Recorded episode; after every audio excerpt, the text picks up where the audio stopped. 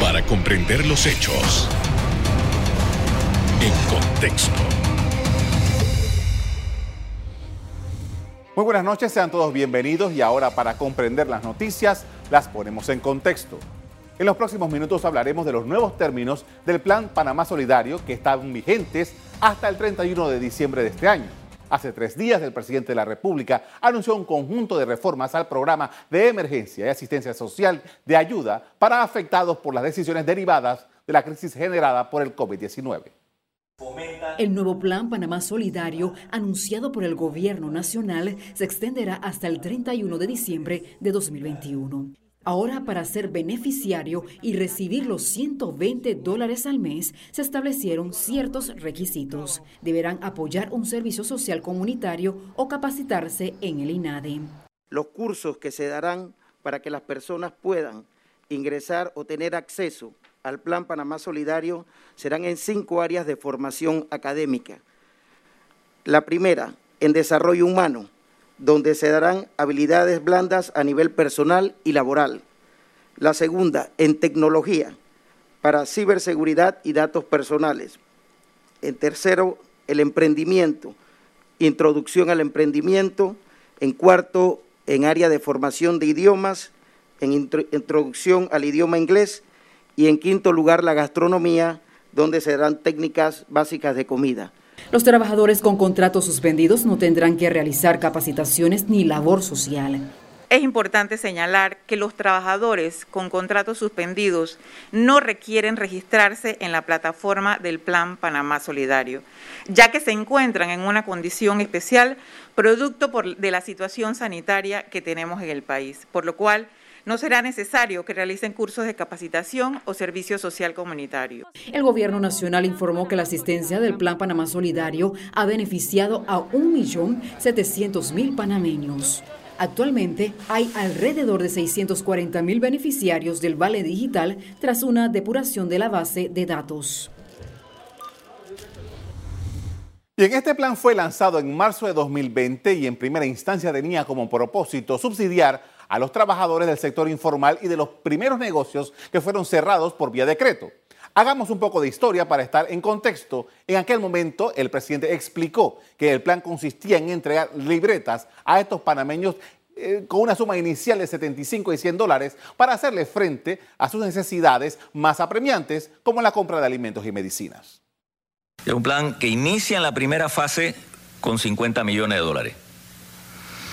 Y la idea es y ya comenzamos el proceso eh, de la impresión de las, de las libretas, de que aquellas personas, por ejemplo, que se han visto afectadas por, con, el cierre de, establecimientos comerciales, el tema de las discotecas, etcétera, eh, para salvaguardar su vida, que por lo menos le podamos garantizar una libreta con una cantidad de dinero, obviamente no va a ser suficiente, pero que les sirva para comprar sus alimentos y que les sirva para comprar sus medicamentos.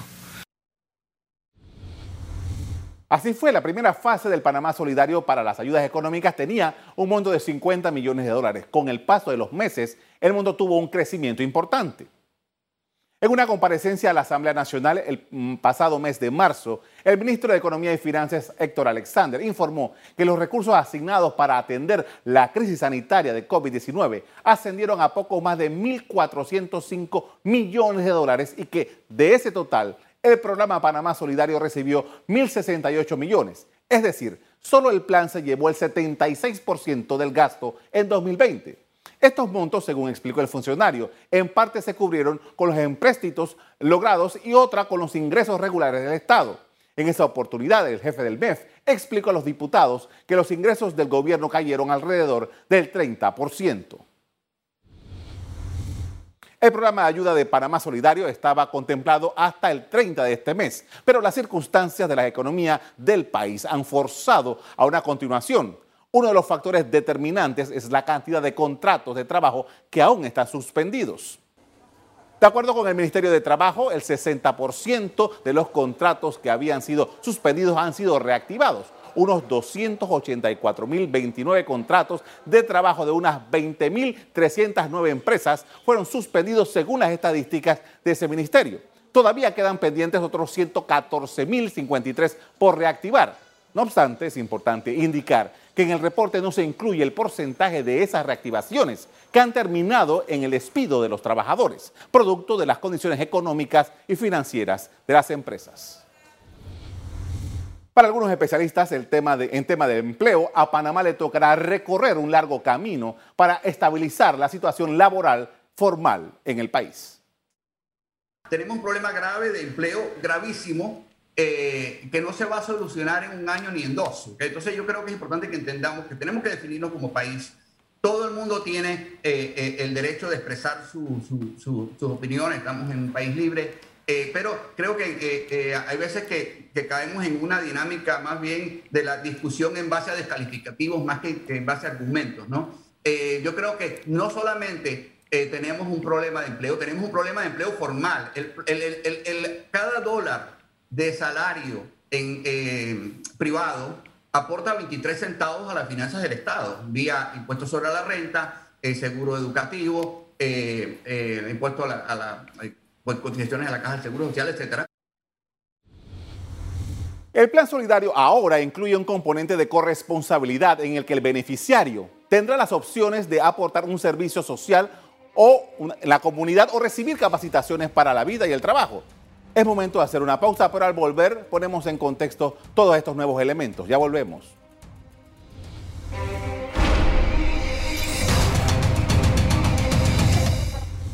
Estamos de regreso para hablar del Plan Panamá Solidario. Para ello nos acompaña el viceministro de Desarrollo Agropecuario, Carlos Roñoni. Buenas noches. Hola, buenas noches. Viceministro, ah, eh, luego del anuncio hecho por el gobierno nacional, ha habido toda una suerte de eh, comentarios, dudas, equivocaciones, eh, especulaciones en torno a qué es lo que realmente, eh, a, quiénes realmente va dirigido este, estas nuevas acciones con relación al plan Panamá Solidario. Quería preguntarle, porque sabemos que las personas que tienen contrato suspendido no entran en esta reformulación. ¿A quiénes va dirigido directamente? Bueno, tal como lo dice Carlos, el, la opción del servicio social comunitario o la capacitación no aplica a aquellos panameños y panameñas que tengan los contratos de trabajo suspendidos, que como anunció el viceministro de Trabajo y la ministra, ya el 60% de los contratos han sido reactivados. Así que ese 40% que permanece suspendido no debe presentar ni la opción del servicio social comunitario ni la de la capacitación.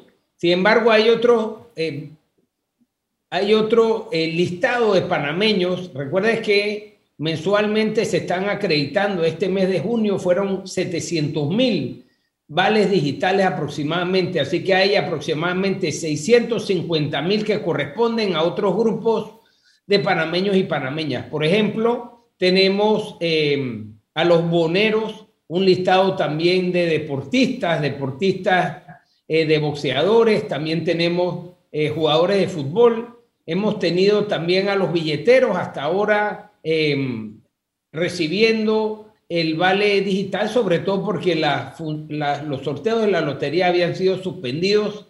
Así que hay otro grupo importante que, como les mencionaba, son 650 mil aproximadamente que no corresponden a los contratos suspendidos que deben escoger esa opción entre el servicio social comunitario o la capacitación.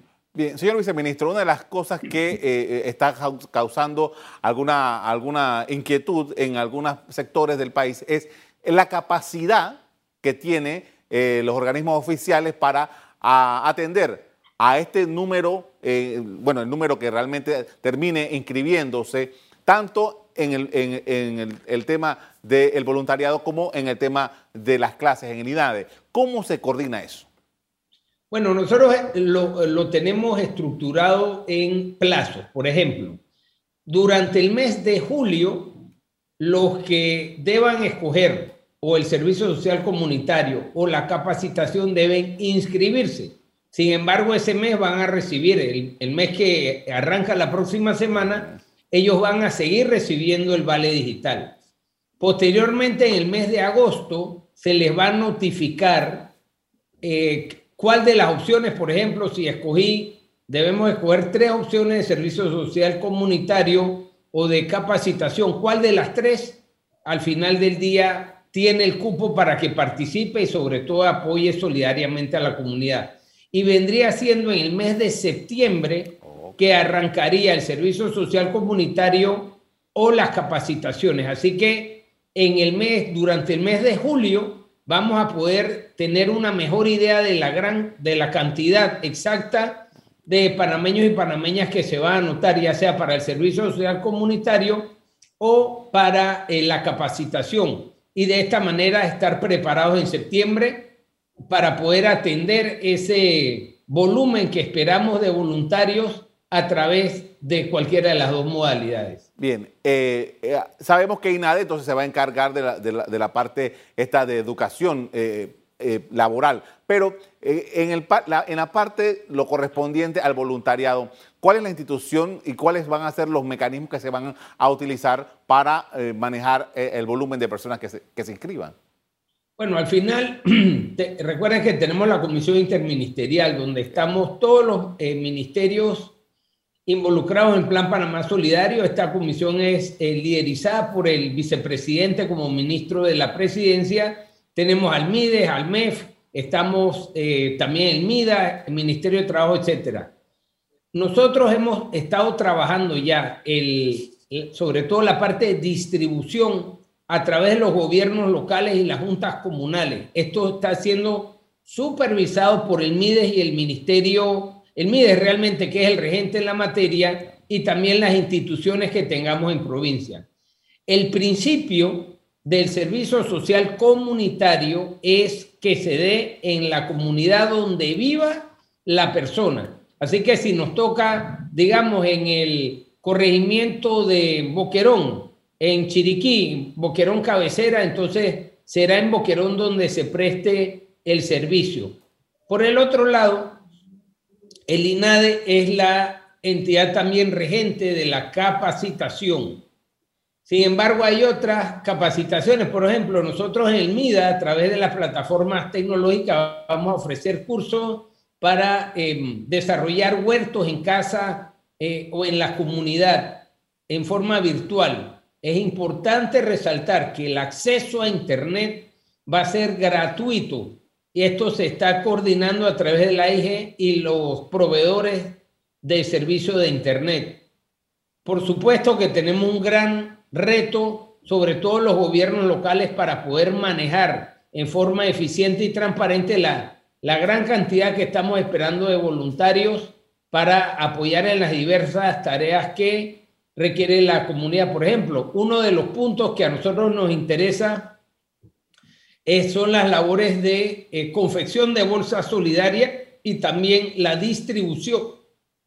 Ya para eso nosotros tenemos aquí en el Centro de Convenciones de Atlapa un sistema que maneja a los voluntarios, le asignamos el día en que les toca, en qué fila, si trabajan en la fábrica, eh, van a estar laborando. Así que eso ya lo tenemos organizado. Es cuestión de esperar más cantidad, mayor afluencia y también al momento de distribuir las bolsas o dar el apoyo a trazabilidad, utilizar la plataforma que ya tenemos para poder incorporar a estos nuevos voluntarios al esfuerzo. Otra de las dudas, señor viceministro, que he estado eh, leyendo en las redes sociales es relativa a las personas que sean eh, mayores de edad que no, entiendo bien si hay cuántas personas mayores de edad están en el sistema, pero unas personas que sean eh, adulto mayor, eh, que estén en el sistema por alguna razón, que si está esas personas en capacidad de hacer este tipo de labor o ir a un curso en el INADE. Bueno, en estadística, el 6% de los 700 mil beneficiarios son mayores de 65 años. Estos son aproximadamente 42 mil eh, panameños que, están en esta condición.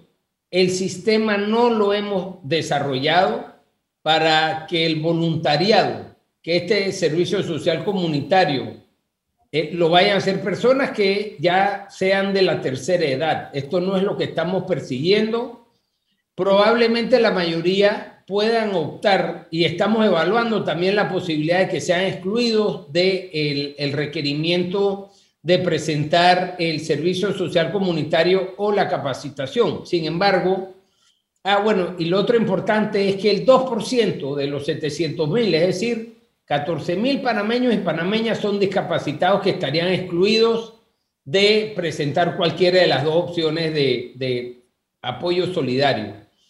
Así que esto lo estamos midiendo. Por ejemplo, una de las labores de servicio social comunitario es ser instructor y probablemente alguien que tenga 65 eh, o más años pueda ser instructor porque esto no va a atentar eh, de, ninguna forma con su salud. Lo que debemos estar tranquilos es que no vamos a exigir ni a, dirigir hacia áreas eh, que requieran una participación física a personas que ya sean de la tercera edad. Y, y como te digo, estamos evaluando inclusive la posibilidad de excluirlos del servicio social comunitario o de la capacitación.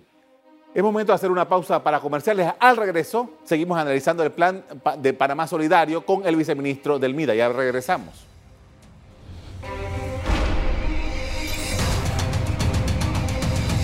Estamos de regreso y continuamos con el viceministro de Desarrollo Agropecuario, Carlos Roñoni, hablando del Panamá Solidario. Viceministro, eh, en marzo el jefe del MEF, el ministro de Economía y Finanzas, Héctor Alexander, compareció a la Asamblea y una de las cosas que dijo allí era que el, en el 2020 el Panamá Solidario había representado 1.068 millones de dólares al gobierno nacional, que sacando el cálculo de todo el, total, quitando la parte médica y tal, estamos hablando que el 76% del presupuesto el año pasado dirigido a todo el tema de la pandemia estaba dirigido al Panamá Solidario. Mi pregunta es, ¿qué es lo que tenemos hasta este momento, este año, con ese eh, flujo importante de dinero que hay que sacar para poder mantenerlo? ¿Y cuál es la proyección que tienen? Porque entonces había estaba supuesto a terminar el 30 de junio y ahora se extiende seis meses más. Bueno, precisamente parte del nuevo Plan Panamá Solidario es eh, lograr, que se focalice este apoyo importante que todos nosotros los panameños lo financiamos a través del pago de impuestos, que se focalice y que realmente este, llegue al que lo está necesitando en este momento, es decir, los panameños y panameñas más vulnerables. De esa cifra que menciona el doctor Alexander, 261 millones de balboas tienen que ver con las inversiones que hemos hecho en la compra de alimentos para las bolsas solidarias y también para el apoyo directo que se ha hecho a más de 14 mil productores a lo largo y ancho del país. Nosotros el año lo iniciamos solicitando un presupuesto de 20 millones de balboas al mes para la bolsa y el, el, Producto Nacional. Sin embargo, ya hemos ido haciendo ajustes y estamos eh, en 15 millones de balboas al mes y nos están pidiendo, por supuesto, eh, las autoridades del Ministerio de Economía y Finanzas que hagamos los ajustes pertinentes para poder eh, extender el plan y sobre todo lograr que llegue a, quienes más lo necesitan. Hemos visto que el 60% de los contratos de trabajo se han reactivado, lo cual es una buena noticia. También se han inscrito nuevos contratos de trabajo en el Ministerio de Trabajo y Desarrollo Laboral. Y por la parte nuestra, que es la parte agropecuaria, compartíamos el martes pasado que eh, tuvimos un crecimiento del 3%. Esto significa no solo que hemos mantenido los empleos en el agro, sino que eh, se ha incrementado en forma importante y sobre todo en esta época tan difícil. Definitivamente que tenemos que amarrarnos, ajustarnos el cinturón hasta donde nos dé. Sin embargo, a donde está la inversión grande, Carlos, es en el Vale Digital Solo el mes este que acaba de transcurrir significó una inversión de más de 90 millones de balboas, lo cual por supuesto que permea en la economía nacional que este, vende alimentos y medicamentos con, con ese vale digital acreditado. Por eso también estamos buscando todos los días maneras de enfocar el, el apoyo solidario que está dando como este instrumento hasta ahora que nos ha servido a los panameños para mantener la paz social. Sin embargo, hay limitaciones y hay una realidad presupuestaria de recaudación que es preocupante en estos momentos. Claro. Eh, eh, viceministro, eh, quisiera que por favor nos explicara un poco la diferencia y cómo se tramita esto. el vale digital, sabemos que es el que funciona con la cédula y que hay todo lo que hemos venido hablando, pero la bolsa del Panamá Solidario, ¿a quiénes va dirigido y cómo ustedes detectan o cómo ustedes saben que el que tiene el vale digital no le llega a la bolsa, por ejemplo? Bueno, a ver, eh, el Plan Panamá Solidario y el nuevo Plan Panamá Solidario va a, tener, va a seguir teniendo las tres modalidades. Una es la bolsa de comida, y ahora les hablo un poquito de la bolsa, que va acompañada con producto nacional que se lo compramos a nuestros productores, asociaciones de productores o cooperativas. Por el otro lado tenemos el bono físico, que es el que se entrega y el si es, por ejemplo, de alguna cadena de supermercado, quien lo recibe va a la cadena y cambia el, bono para comprar alimentos o medicamentos. Y en tercer lugar tenemos el vale digital, que es el que se acredita a la cédula de identidad personal. El vale digital, para poder utilizar el vale digital, quien lo recibe debe eh, tener cerca un comercio, una barrotería donde vaya a hacer el cambio del mismo. Para los lugares que se dificulta el acceso, por ejemplo, el Panamá de las comarcas o el Panamá rural campesino, se tiene la bolsa de comida. La bolsa que también se ha, recibido un ajuste. nosotros el año pasado estábamos haciendo en promedio 35 mil bolsas por día y se ha ido reduciendo. Sin embargo, hay otro segmento que nos ha ido pidiendo o requiriendo, mejor dicho, bolsa, que es para la trazabilidad, para aquellos panameños y panameñas que aunque estén en casa, cerca, digamos, al lado de un supermercado, no queremos que salgan y que hagan la cuarentena. Entonces el equipo de trazabilidad le lleva una bolsa de comida a la casa. Así que es, otra manera de atender la necesidad del, del panameño más vulnerable ya sea que esté lejos de un comercio donde pueda hacer el intercambio del vale o que esté la imposibilidad de ir eh, físicamente a un supermercado o una barretería a hacer la compra. Ahora, usted mencionaba hace un rato y quiero irme al tema de la especialidad de su ministerio, porque usted efectivamente nos está diciendo que ustedes recibieron datos de que eh, eh, había un crecimiento de la actividad agropecuaria este año del 3% por lo que va del año. Y quería preguntarle porque parte de ese, eh, ese crecimiento está determinado por el Panamá Solidario, o sea, las compras que hace directamente el Estado. ¿Cuál es la perspectiva del sector? para el próximo año, tomando en consideración los cambios que se vayan dando en el programa y que ojalá sea posible que eventualmente ya el otro año no necesitemos del mismo. Bueno, el, crecimiento que mencionaba es en base a la cifra de la Contraloría General de la República y es comparando el año 2019, en el cual no teníamos pandemia, con el año 2020. En medio de, de esta situación, sin embargo, el agro respondió a la necesidad de todos nosotros de alimentarnos con productos eh, de excelente calidad y frescos. Definitivamente que el impacto que ha tenido el Plan Panamá Solidario en el sector agropecuario es, es evidente. Nosotros hemos comprado desde Boca del Toro a Darién todo tipo de productos, lo hemos hecho bajo, con el apoyo del Instituto de Mercadeo Agropecuario y de nuestras eh, sedes regionales en provincia. Nosotros hemos comprado verduras, vegetales, frutas, hemos comprado eh, hortalizas, también proteínas, hemos podido comprar directamente a los porcinocultores, avicultores y también ganaderos em, productos de excelente calidad.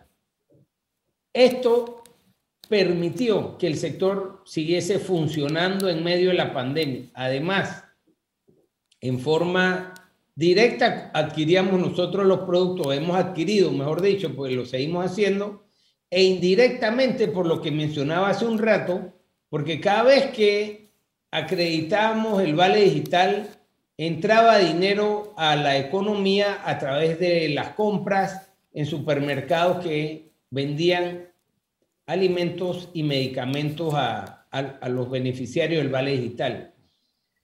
Esto mantuvo la agroindustria nacional operando también y yo siento que lo más importante, Carlos, es que el productor agropecuario siente confianza y siente una seguridad jurídica de que estamos de su lado como gobierno.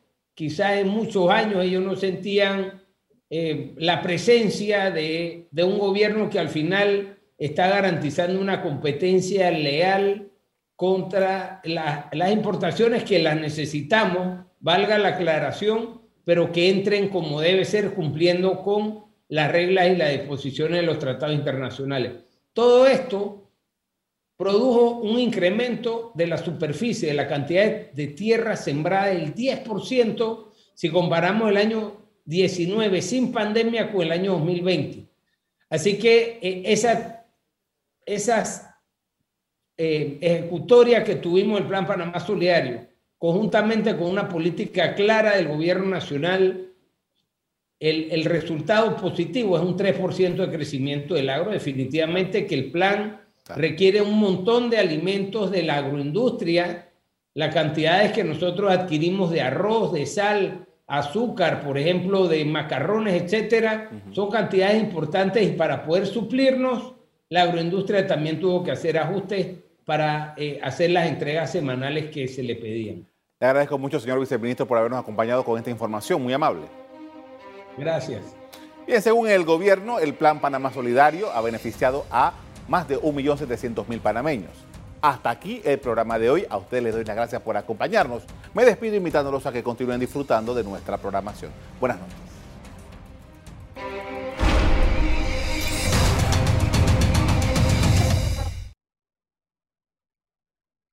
Revive este programa entrando al canal 1 de BOD de Tigo.